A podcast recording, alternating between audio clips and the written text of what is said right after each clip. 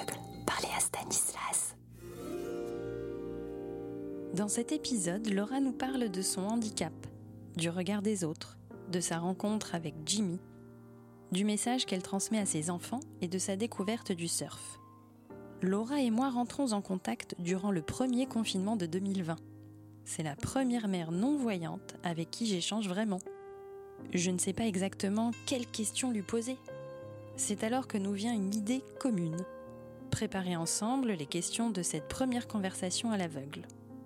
Je ne sais pas comment l'enregistrer car nous sommes confinés chacune dans nos villes respectives et je découvre depuis peu le côté technique du podcast. Laura parle avec ses mots et c'est avec beaucoup d'enthousiasme que je vous propose d'écouter cet épisode enregistré à distance. Je vous souhaite une bonne écoute et vous donne rendez-vous prochainement lors du mois du handicap à Paris, dans le 19e arrondissement. Allô Nantes? Ici Paris Et c'est parti Bonjour Laura Bonjour Léa. Est-ce que tu peux nous dire où tu habites? J'habite euh, pas très loin de Nantes, à 10 minutes. Alors, j'ai 33 ans et en fait, du coup, je ne travaille pas. Enfin, je garde mes enfants, c'est euh, un grand travail aussi. Hein. Mais euh, professionnellement, je ne travaille pas parce que j'ai une fatigabilité importante. Est-ce que tu peux nous en dire plus sur ton handicap? Est-ce que tu le considères comme un handicap? C'est un peu euh, compliqué, c'est que j'ai eu deux, deux fois où en fait ma vue elle a baissé, donc j'ai été malade. J'ai une, une tumeur au cerveau qu'ils n'ont pas détectée assez vite. Les médecins ne l'ont pas détectée assez rapidement. Ils m'ont soignée pour une dépression, sauf que je n'étais pas dépressive. J'ai une tumeur et euh, je l'avais et en fait du coup ça s'est empiré. Ça fait que ma vue elle a baissé. Donc ils m'ont enlevé ma tumeur. Euh, voilà. Ma vision ne s'est pas améliorée. Quelques années plus tard, ma vision a rebaissé et là du coup j'ai dû euh, avoir une canne blanche euh, alors qu'avant je me déplaçais sans canne quand j'arrivais à me débrouiller ça se voyait pas je le cachais même et là après bah, du coup bah, je pouvais plus le cacher donc du coup et pour la question de handicap en fait je pense que tout le monde a un handicap oui plus ou moins important il y en a qui peuvent avoir un handicap euh, ah, voilà, euh, pas savoir gérer ses émotions, ça peut être handicapant dans la vie, euh, dans sa vie personnelle. Pas savoir bien écrire, pareil, ça peut être un handicap. Pas savoir bien lire, ça peut être un handicap aussi. Je pense que tout le monde a une partie handicapante dans la vie. Après, est-ce que moi je me sens personnellement handicapée Bah oui, parce que du coup, euh, il y a des choses que je peux pas faire comme tout le monde. Donc forcément, euh, c'est un handicap, mais après, euh, on fait différemment. Quel âge avais-tu Laura quand tu as perdu la vue? J'avais 16 ans et demi. C'est une petite jeunesse. Maintenant, je suis en pleine maturité. Qu'est-ce que tu as ressenti physiquement et moralement Laura? Est-ce que tu t'es dit c'est pas juste? Est-ce que tu étais en colère? Physiquement, je... ça n'a pas changé grand-chose physiquement. En tout cas, euh, mon handicap après, euh, du coup, ma maladie m'a fait... euh, j'ai un tuyau de dérivation, donc du coup, bah, forcément, il y a des choses que je peux pas faire et tout ça. C'est plus mentalement. Mentalement, à 16 ans, quand tu as déjà vu, tu as des projets dans ta vie, tu te dis, bah voilà, moi à 18 ans, je passe le permis, je veux être esthéticienne, je veux faire ci, ça et ça. Et qu'à 16 ans, bah du coup, euh, bah, tu sais très bien que tu pourras plus conduire, que d'être esthéticienne, ça va pas pouvoir se faire. Bah du coup, en fait, faut que tu tires un trait sur tout ça. Et du coup, c'est ça qui fait que c'est le plus dur, en fait. Bah maintenant, avant, je pouvais le faire et maintenant, je ne peux plus. En fait, on le dit, c'est comme un deuil, un deuil de quelqu'un. Quand tu perds quelqu'un, tu as un processus à avoir et de perdre un, un sens, un membre, un truc comme ça, pareil, et ben c'est comme si tu, tu faisais le deuil. Et moi, en fait, c'est ça, c'est que j'ai fait le deuil de, bah, de ma vie d'avant, de ce que je pouvais faire et que maintenant je peux plus. Ou alors je le fais, mais différemment. Donc, ce qui veut dire, bah, c'est que tu mets plus de temps. forcément, tu euh, faire la cuisine, euh, une personne qui fait la cuisine, elle va mettre 20 minutes, 30 minutes. bah moi, je vais mettre plus longtemps à faire la cuisine. Je vais mettre une heure. Au moins, je fais. C'est pas quelqu'un qui fait à ma place. On, reste autonome. C'est juste qu'on fait, on le fait d'une autre manière, déjà d'une. Et de deux, on le fait aussi d'une autre façon. Du, tu mets plus de temps. Et c'est pas facile de se dire, avant j'étais euh, comme ça et je faisais comme ça, et maintenant je le fais différemment. Mais une fois qu'après on l'a accepté, on arrive mieux à vivre. Comment ton entourage a-t-il réagi quand tu as perdu la vue? Ben, Ils m'ont beaucoup soutenu, contrairement à, pas mal de personnes qui ont un handicap euh, visuel. Euh, mes parents, ma famille m'a énormément soutenu. C'est ça qui m'a fait, qui m'a permis, je pense, de m'accepter plus vite. D'ailleurs, je les remercie parce que je pense que je ne serais pas la fille que je suis devenue s'il m'avait pas soutenu comme ça. Tout le monde a fait quelque chose dans ma vie qui m'a aidée. Est-ce que tu t'es sentie entendue, épaulée? Entendue, épaulée et comprise. C'est ça le plus important aussi. Parce que d'être entendu, c'est bien, mais d'être compris, tu as plus de la moitié du travail qui est fait en fait. Quand on te comprend, c'est beaucoup plus simple que quand tu dois tout le temps expliquer. Tu as l'impression à la fin de, de, de justifier je pense que tu t'épanouis pas dedans en fait, dans ta vie. Quand, tu, quand tu, crois que tu dois toujours te justifier, parce que les gens, malheureusement, quand euh, en fait ils veulent s'intéresser et du coup ils posent des questions, mais des fois leurs questions, elles fait. Moi, j'ai eu un monsieur un jour qui m'a dit, euh, qui m'arrête dans la rue, il me dit bonjour. Je lui dis bonjour. Il me dit mais en fait, euh, vous voyez pas? Je sais pas non, je vois pas. Je suis non voyante. Et il me dit, mais si, vous devez voir puisque vous marchez vite. Alors du coup, je lui dis, euh, mais vous savez, euh, on, apprend à nos repères, nos choses comme ça. Et en fait, les gens, ils voudraient qu'on se prenne des poteaux. Et là, ils diraient, ah oui, effectivement, elle doit pas voir cette dame. Mm. et en fait, ça les perturbe. Parce que du coup, on, on marche vite comme eux, en fait, avec notre canne. Donc non, c'est pas normal pour eux d'être comme ça. Est-ce que tu peux nous parler de ta rencontre avec ton amoureux? Euh, du coup, comme je te disais, il a fallu que je change mes projets. Comme j'étais esthéticienne, en fait, j'avais déjà tout prévu dans ma tête. Donc là, il a fallu que je change. Donc, euh, du coup, l'école et tout ça, ce que je, vais, voulais faire. Donc, déjà, été, non, j'étais pas avec mon mari avant, euh, avant mon handicap. J'ai changé de filière j'ai rencontré un copain. Donc j'étais déjà euh, malvoyante. J'étais pas non voyante, j'étais mhm. malvoyante. C'est-à-dire que ma vue n'était pas, je voyais pas les détails. Je, par exemple, euh, il pouvait avoir un trottoir, mais le trottoir je le voyais pas très bien, donc du coup je pouvais facilement euh, trébucher. Mais j'essayais, j'arrivais toujours à essayer de m'arranger pour que ça se voie pas, ou peu. Mhm. Et du coup j'ai rencontré un copain, et du coup ce copain m'a au fur et à mesure, il m'a fait connaître son cercle d'amis, dont mon mari, et quelques années plus tard, euh, un an ou deux après, je, bah, suis sortie avec euh, lui. Donc j'étais malvoyante.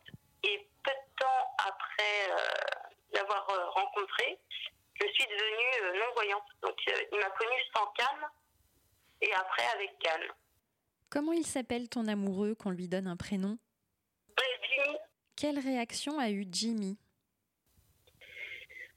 Moi, je trouvais qu'il. Euh, ben, j'étais une fille ordinaire, en fait, sans handicap. Pour lui, j'ai. Quand je l'ai rencontré, euh, j'avais pas d'handicap. En fait, on en parlait, mais c'était pas un sujet euh, tabou ou quoi que ce soit. Après, c'est plus les gens à côté par exemple, qui lui disait bah, c'est courageux d'être avec une personne qui a un handicap. Du coup, quand on est à côté, on est là, euh, bah non, c'est pas courageux. c'est juste qu'il est amoureux, en fait. Je pense qu'au début, ça, peut faire peur, parce que du coup, on vit pas comme une personne ordinaire. Ça peut faire peur de pas savoir comment euh, la personne euh, fait ci, fait ça. Après, quand il a vu comment je me débrouillais, bah, c'est normal.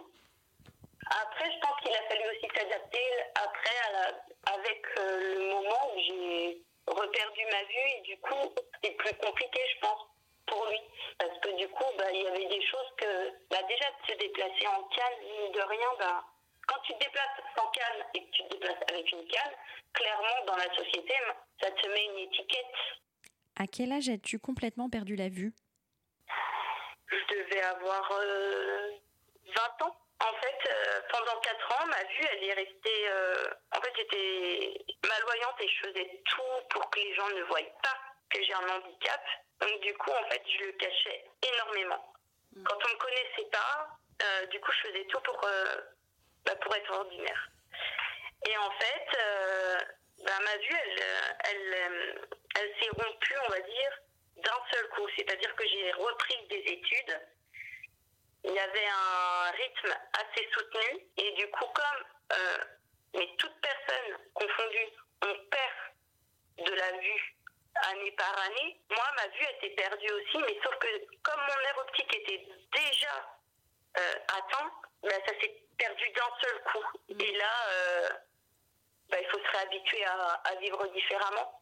Et du coup, à s'accepter parce que pendant ces quatre ans où j'étais malvoyante, je ne l'acceptais pas du tout.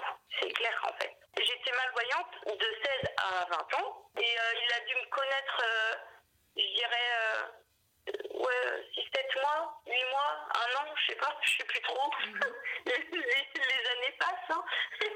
et en fait, bah, du coup, entre temps, bah, après, il m'a connue, ouais, un an en, en étant malvoyante en fait. Parce que je perçois encore la lumière. Parce que non-voyant, c'est que du coup, tu vois plus rien.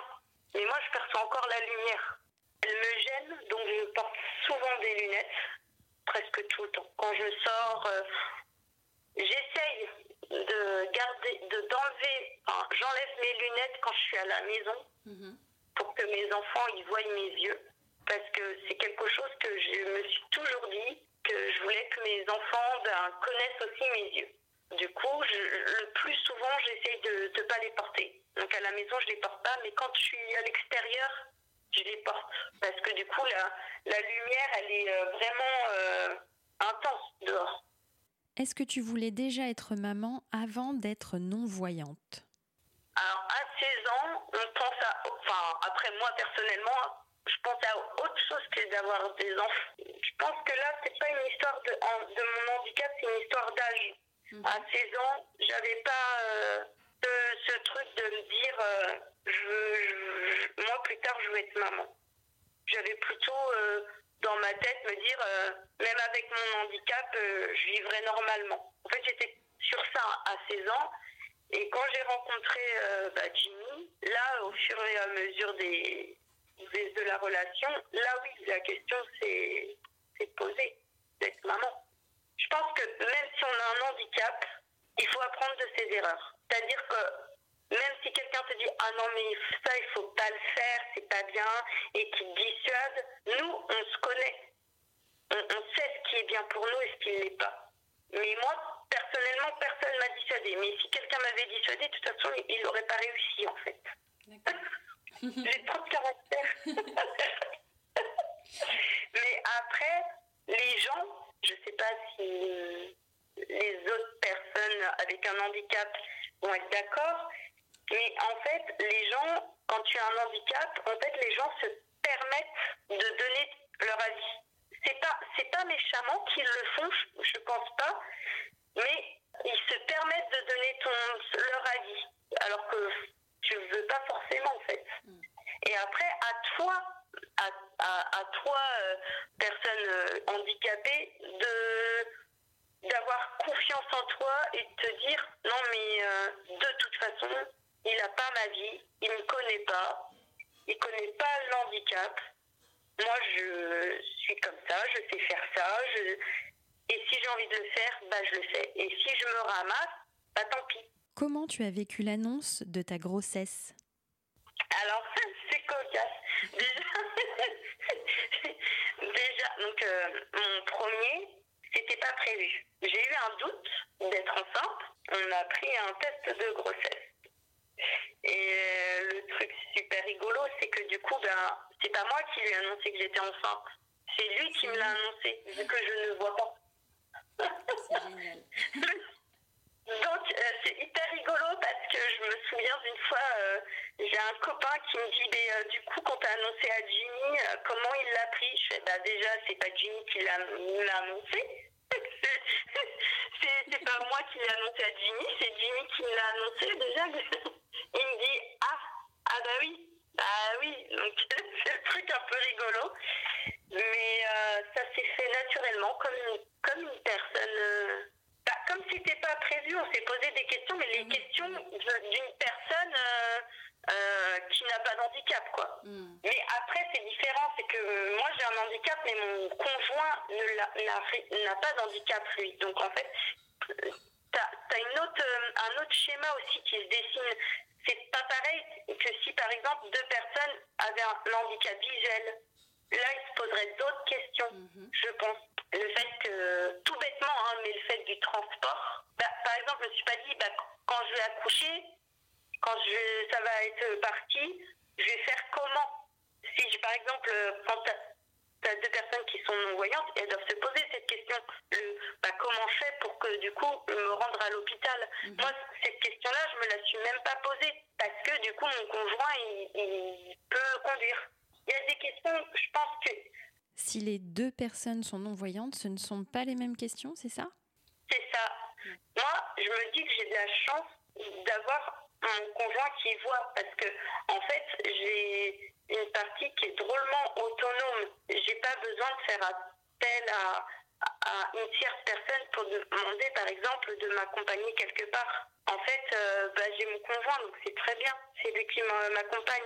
C'est pas facile aussi pour des personnes euh, handicapées de demander de l'aide. Donc en fait, bah, moi, j'ai pas ce truc euh, trop à dire, bon bah voilà, je vais demander à une tierce personne si par exemple ce serait possible qu'à, si j'accouche à 3 heures du mat, de l'appeler et qu'ils viennent, qu'ils viennent pour m'emmener en fait. Donc ces questions-là, je les ai pas, enfin, ça a été zappé, alors que d'autres personnes peuvent se poser la question, peuvent stresser aussi parce que euh, du comment je peux faire, comment quelle solution je vais trouver. Si j'en ai pas, c'est quoi le truc Enfin, Donc, euh, mais euh, en fait, oui, je pense que je, je l'ai pris naturellement. En fait, le fait d'être enceinte. Et les questions se sont posées petit à petit. Comment Jimmy a-t-il réagi à l'annonce de ta grossesse? Bah bien, il était calme. Et en fait, on s'est dit, bah, si l'enfant arrive maintenant, c'est que c'était écrit en fait. C'est que du coup, c'était euh, le destin. Bah, ça s'est fait euh, naturellement et on s'est posé les questions naturellement en fait. Le, euh, bah voilà, là on n'a qu'une chambre, bah, on est en appart. euh, est-ce qu'on reste dans cet appartement? Bah, Ce sera trop petit, on va peut-être changer. Et en fait, petit à petit, on s'est posé ces questions. Et la chance qu'on a eue, c'est qu'on était en vacances quand on l'a su. Donc du coup, ce qui permet, c'est que quand tu es en vacances, tu es zen. C'est ce qu'on c'est ce qu'on s'est dit avec mon conjoint, c'est que je pense qu'il aurait, on n'aurait pas été en vacances, on aurait peut-être été moins zen. Et on l'aurait peut-être pas pris comme ça. Mais ça s'est passé que c'était des vacances, que du coup, voilà. C'est la vie en fait. La vie nous a. Je crois au destin et je me dis que c'était écrit quoi. Que ça devait se passer comme ça. Le fait d'être en vacances, ça nous a permis de nous poser les questions les plus importantes. Mais des questions pas forcément liées à mon handicap. Ça, c'est venu après. Les questions liées à mon handicap. Les questions euh, liées à mon handicap, c'était plus moi qui me les posais et pas mon mari. C'est pas lui qui. Ou c'est pas ma famille qui me disait oui, mais ça, tu vas le faire comment? Ou ça, mais tu te rends pas compte, ça, ça va être bizarre, ou ça va faire. C'est moi qui arrivais à me poser les questions avant. Je suis une personne assez. euh, je suis dans le contrôle. Beaucoup. Et en fait, et dans l'organisation, il faut que ce soit euh, très euh, carré, quand même. Donc, du coup, ces questions, je me les suis posées sans pression, en fait. Je, quand j'étais enceinte, et, alors, beaucoup de femmes enceintes euh, sont énervées, euh, elles n'arrivent pas à se contrôler. elles- Et Et moi, justement, quand j'étais enceinte, j'étais très sereine. J'ai adoré, en fait, euh, en étant enceinte de mon aîné. Oui. J'ai adoré parce que j'étais très sereine. Et je me posais juste les questions que j'avais besoin de savoir. C'était très... euh, le- la, la deuxième grossesse ne s'est pas passée pareil. euh, parce que du coup, en fait, les gens te, te disent le vécu, le vécu qu'ils ont eu et tout ça. Donc, en fait, ils te donnent du stress en plus. Mais ma première grossesse, je pense que j'ai fait abstraction de tout ça et en fait, je voulais pas forcément écouter non plus et euh, je voulais le faire à ma manière. Et puis si je me trompe, bah tant pis. Mais au moins, je refais. En fait, m- ma devise, je fais et si, et si je, je fais mal, tant pis. L'important, c'est que j'ai essayé de faire du mieux que je pouvais et qu'on est, on est des humains. On, on n'est pas, on peut pas être parfait loin de là, et que du coup, en plus en ayant un handicap, on n'a rien à prouver à personne, je pense, et que du coup, ben, tu fais comme tu le sens en fait. Et euh, moi, quand j'étais enceinte de, mon aîné, les questions sont venues comme ça naturellement, et, euh, et du coup, ça aide à pas, À à pas angoisser. Ou à pas se poser trop, trop de questions ouais, c'est ça. Euh, à pas se poser trop de questions, à poser les questions, voilà, petit, petit bout par petit bout. Et quand tu as, de pas dire, ah, c'est ça, ça, ça, ça, ça, ça. En fait, j'ai eu ce truc de poser la question, trouver la solution. Poser la question, trouver la solution. Et en fait, ça m'a beaucoup aidé. Ça se trouve, euh, avec mes hormones, j'aurais pas réagi comme ça du tout. Mais là, j'ai réagi comme ça euh, avec aîné. Laura, quel est le sens qui a pris le dessus chez toi durant ta grossesse? Alors, euh, quand on a un handicap visuel, on a nos sens qui se décuplent. Et on a souvent un sens qui est plus, plus fort que, les autres. Et moi, le mien, en étant pas enceinte, mais euh, naturellement, c'est l'audition. Euh, L'audition. J'entends bien. Et en fait, quand- par contre, quand j'ai été enceinte, c'était pas l'audition, mais c'était euh, l'odorat. Ah, tu veux dire que dans, dans ton quotidien, tu entends très bien, mais que là, durant ta grossesse, qui a pris le dessus, c'est l'odorat. C'est ça, oui. D'accord. Exactement.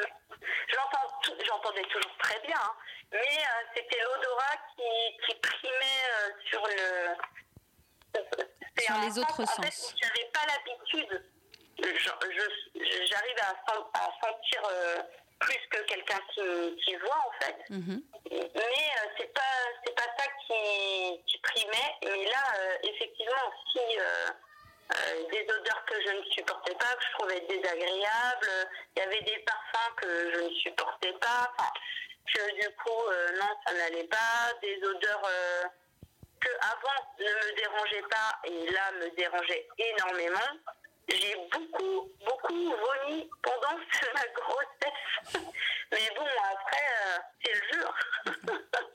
Euh, au moment de l'accouchement, est-ce que tes sens, ils ont changé? Est-ce que au moment de ton accouchement, ça t'a aidé? Je suis une personne, euh, enfin, je sais pas comment dire, qui euh, arrive à. Je me connais. Je connais mon corps, je connais mes limites. J'ai appris hein, tout ça hein, au, fur et à mesure. hein. À l'âge de 16 ans, quand j'ai eu mon handicap, je connaissais rien, j'allais au-dessus de mes limites. Mais ça m'a permis justement à savoir, à quand tu repousses tes limites, à savoir ce que tu peux faire, ce que tu ne peux pas faire, ce que tu peux faire mais différemment. Je connais bien mon corps, je me connais bien. Et en fait, je pense que ça peut aussi dérouter un petit peu, surtout le corps, le corps médical. C'est-à-dire que des fois, je disais des choses et ils me disaient, ben non, euh, par exemple, en même temps, je leur disais, j'ai envie d'aller aux toilettes. Et ils me Oui. disaient, mais non, non, euh, c'est le bébé qui pousse. Mais moi, je savais très bien que c'était pas le bébé qui poussait. C'était une réelle envie d'aller aux toilettes. C'était une réelle envie d'aller aux toilettes. Mais en fait, du coup, comme ils ont cette habitude-là, que les bébés euh, Poussent. touchent euh, bé- et que du coup, ça te donne l'envie d'eux, et ben en fait, euh, ils, ils t'écoutent pas forcément sur ce point-là. Parce que, Sur euh, le ils reste, comment tu comment tu as vécu ça? Est-ce qu'ils ont tu as senti qu'ils étaient à ton écoute ou? Eh ben en fait, alors, je sais pas comment, comment décrire ça, mais j'ai pas eu l'impression d'être une petite, euh, une petite personne fragile parce que j'ai un handicap. Non, j'ai été une maman avant tout, une maman qui accouche. Et- Mm. Et non pas, euh, une, personne handicapée en fait. Ça a vraiment, euh, en fait, quand j'ai accouché, j'ai vraiment eu cette sensation de je suis une maman, une future maman. J'avais pas encore d'enfant, mais je, euh, une future maman en fait. Et du coup, quand, quand tu as accouché, tu as rencontré ton bébé. Comment tu comment c'était quand tu as pris pour la première fois ton bébé euh, dans les bras? Alors, j'ai plus trop le souvenir parce que ça remonte, hein, mine de rien. Hein, Quel âge il a le, premier? Le premier, il a 9 ans et le deuxième, il a 6 ans. Donc, euh, ça remonte. Hein. Euh, mais bah, ça y est, quoi. Ça y est. On n'est plus deux, on est trois, on est une famille. Je suis maman. Parce qu'il faut savoir que je n'aime pas être enceinte. Euh, c'est quelque chose que je déteste. Mais le fait de savoir d'être maman, en fait, je suis maman avant d'être. Euh, si je pouvais claquer des doigts et me dire euh, je suis enceinte et aller hop le lendemain avoir l'enfant, ce serait nickel. Mais du coup, en fait, bah ça y est, on l'a, on l'a, on l'a, c'est bon. on va pouvoir faire notre vie concrétiser euh, ce qu'on a prévu, entre guillemets, parce qu'on ne peut pas prévoir. Euh, on prévoit des choses, mais des fois, bah, ça se fait pas comme, euh, comme on voudrait. Donc, bah voilà, c'est une nouvelle vie, quoi. C'est une nouvelle expérience qui, qui commence.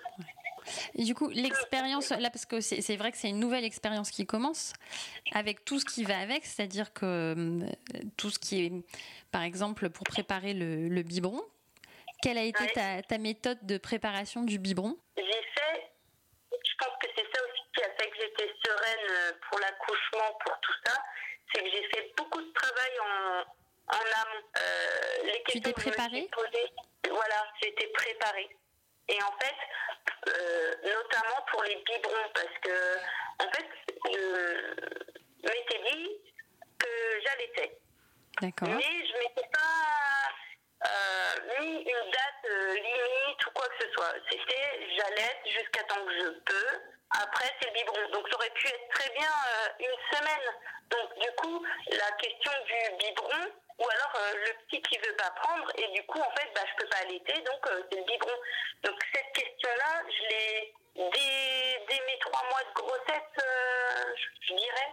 Mm-hmm. Euh, j'avais déjà euh, la solution de, euh, en fait, j'avais une seringue que tous les 10 millilitres, j'avais une encoche sur le, la seringue. Tous les 10 millilitres, en fait, j'avais cette encoche où que quand tu, quand tu pousses, tu peux sentir. Donc tu faisais glisser ton doigt sur le, enfin, en passant ton doigt sur l'encoche, tu savais combien de millilitres tu mettais. C'est ça. Exactement. Je savais que du coup, 10, 10 millilitres chaque fois. Et comme ta seringue fait 60 millilitres, après c'est simple. Euh, je crois que dans les, dans les débuts c'est 120, je crois, mhm. si je me souviens bien. Ou 80. Il y a 90. 90. Voilà, 90. Donc tu fais 60 et 30. Donc tu fais euh, toute, ta, toute ta seringue et après tu fais les, les trois traits. Euh, c'est nickel. Et après, pour les, le lait, j'avais des dosettes et en fait, je préparais le soir, je préparais tout pour le lendemain, à la journée. Je mettais euh, les doses, comme ça, j'avais juste à mettre dans le biberon. J'avais à préparer l'eau, mettre, dans mettre la dosette dans le biberon, et c'était bon, quoi. D'accord. Et c'est cette solution qui m'allait, moi, personnellement. Après. Chaque maman a la euh, sienne, c'est ce que tu veux nous dire. Chaque maman, voilà, c'est ça. Chaque maman trouve sa solution. C'est pas parce que moi, cette solution-là m'allait très bien qu'une autre maman va se dire bah, bah, il faut que je prenne cette solution. Non, il faut aussi qu'on soit à l'aise avec cette solution-là. Ça m'amène à la question suivante, à savoir qu'est-ce que tu aimerais que le monde change pour les mamans qui ne voient pas? Là, on vient de parler de choses euh, pratiques, ah. techniques concernant le biberon. Est-ce qu'il y a des choses que tu aimerais euh, voir changer? Oui, j'aimerais. Euh, parce qu'on a un handicap qu'on n'arrive pas à faire. On fait différemment. Mhm. Mais fait. Est-ce que tu peux nous donner un exemple? Bah, L'exemple du biberon, il était bien en fait. Hein. L'exemple du biberon était très bien. Du déplacement, moi j'avais une poussette, le manche, il se, il se changeait de sens. Il pouvait être euh, face à l'enfant ou à l'arrière de l'enfant. Ce qui me permettait, c'est que moi je poussais pas mon enfant, je le tirais. D'accord. Ah oui, donc tu pouvais passer devant, derrière la poussette. En fait, la poussette, elle était derrière moi. Moi, je mhm. le tirais. J'avais ma canne Mais après, ça, moi, ça me convenait. Hein. D'accord. Euh, ça pas permis à tout le monde. Euh, mais il y a d'autres solutions. Hein. Il y a le porte-bébé, il y a, y a tout ça on, entend notre enfant, c'est pas parce que du coup on ne voit pas que on sait pas ce que nos enfants font des bêtises. Les gens, c'est rigolo, c'est que les gens se permettent de dire euh, ton fils il fait ça ou ta fille elle fait ça. Par exemple, ton enfant fait une bêtise, mhm. effectivement, euh,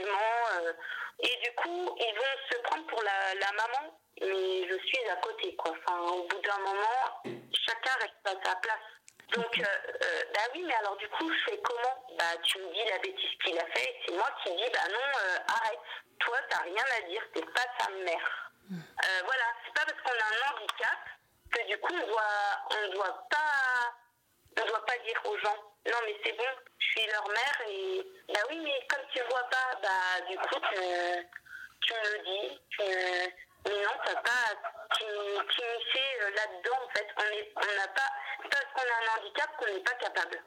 Tes enfants, tes enfants, comment ils vivent ton handicap? Je ne l'ai pas dit, euh, je t'ai pas reposé la question, je t'ai pas demandé si tu avais eu d'autres enfants, mais il y a un deuxième enfant qui a 6 ans et, et, du coup tu as deux enfants et on, peut se poser la question de, de savoir comment ces enfants, euh, comment tes enfants à toi vivent-ils euh, ton handicap? Mon handicap. Donc déjà, quand j'ai eu mon premier enfant, euh, le premier truc que je me suis dit, et que c'est une règle d'or, c'est mon handicap. C'est pas le leur. Ce n'est pas mes aidants. Quand j'ai quelque chose à, quand j'ai une complication, c'est pas eux. Je fais pas appel à eux. Ça, ça rejoint ce que tu disais tout à l'heure par rapport à ton rôle de maman. Chacun sa place. C'est ça. Euh, je préfère demander à mon mari, parce que du coup il m'a toujours connu comme ça et tout ça, que euh, mes enfants mes enfants, c'est, c'est pas à eux de, de supporter, entre guillemets, ça, parce que mhm. du coup, ils sont des, ce sont des enfants, ils ont leur, euh, leurs expériences à vivre. Pour moi, hein, personnellement, euh, comme je dis, c'est mon fardeau, c'est pas le leur, en fait. Et c'est quoi le plus difficile? Justement, c'est quoi le plus difficile quand on est une maman non-voyante? C'est quoi le plus dur? Alors moi, le plus dur, c'est...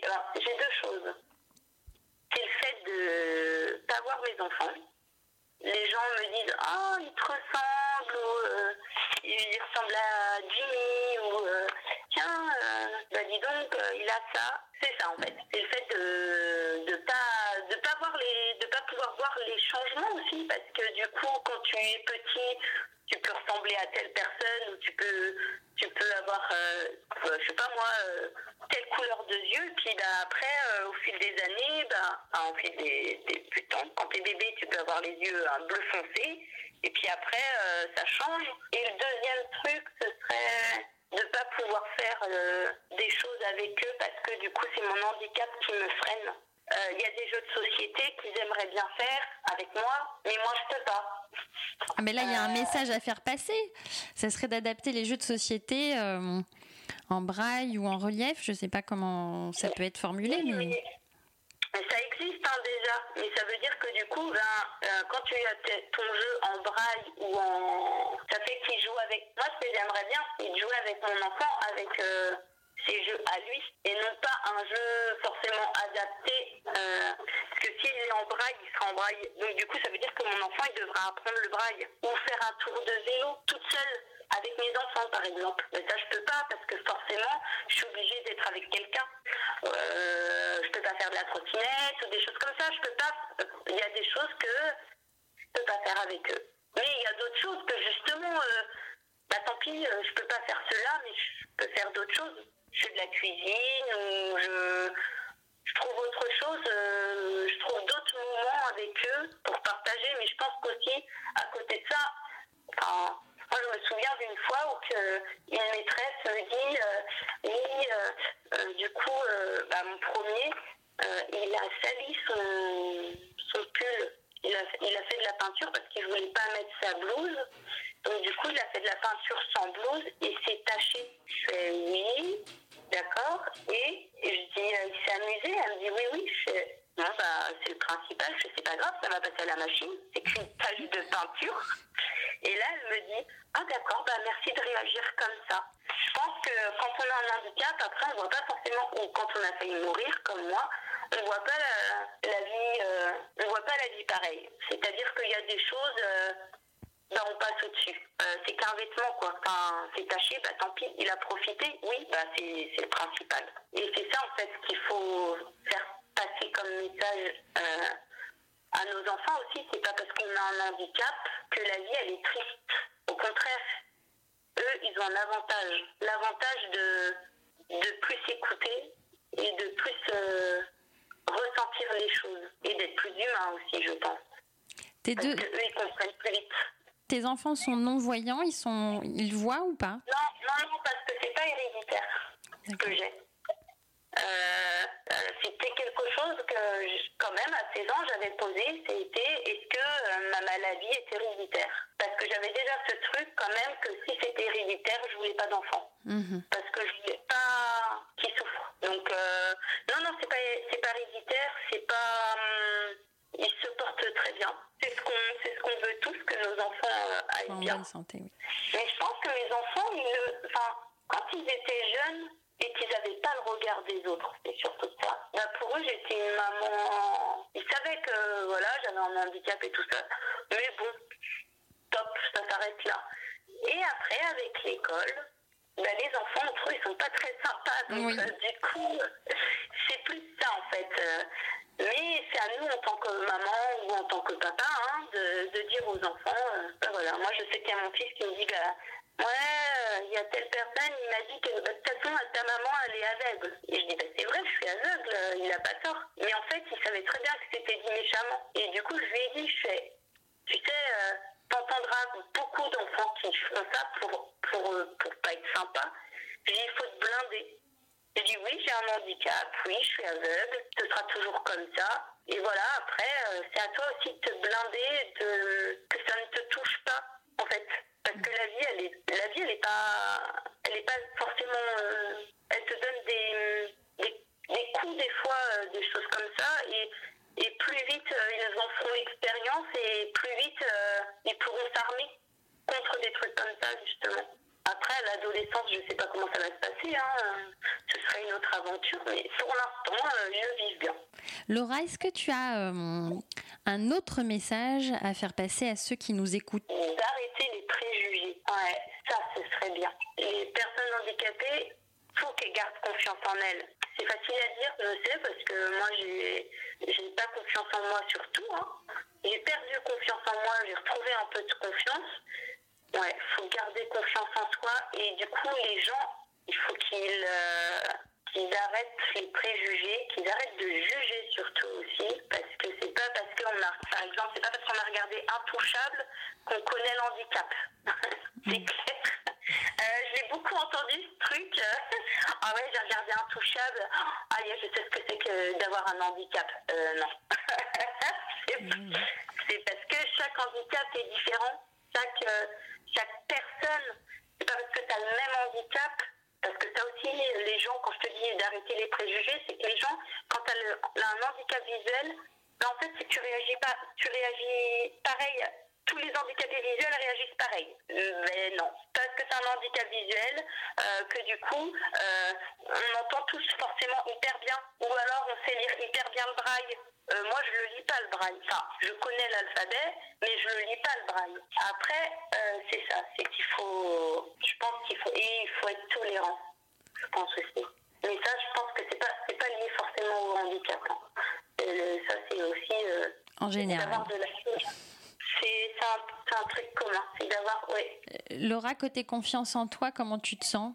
Alors, euh, c'est rigolo. En fait, euh, j'étais une fille qui avait confiance. euh, bah, quand j'avais pas mon handicap, euh, quand je, je suis une personne qui, qui avait confiance en elle. Pas, pas sur tout, hein, mais qui avait confiance. Euh, j'ai été malade, j'ai eu mon handicap, totalement perdu confiance en moi. Et aujourd'hui, avec mes enfants, bah, j'ai retrouvé confiance en moi parce que c'est mes enfants qui m'ont poussé, sans le vouloir, hein, à avoir euh, confiance en moi parce que du coup, euh, bah, ton enfant, il a peur Bah ouais, mais tu lui dis, bah ouais, mais il faut pas avoir peur parce qu'autrement t'avances pas dans ta vie ou quoi que ce soit. Bah oui, mais si toi t'as peur et que tu le fais pas, tu lui apprends pas les bonnes choses. Il faut que toi aussi, enfin moi je pars de ce principe, c'est que comme quand je lui dis, bah oui, il faut pas que t'aies peur, il faut que tu passes au-dessus de ta peur, bah moi aussi il faut que je le fasse. Donc du coup, ben je l'ai fait, je l'ai fait sur plein de choses.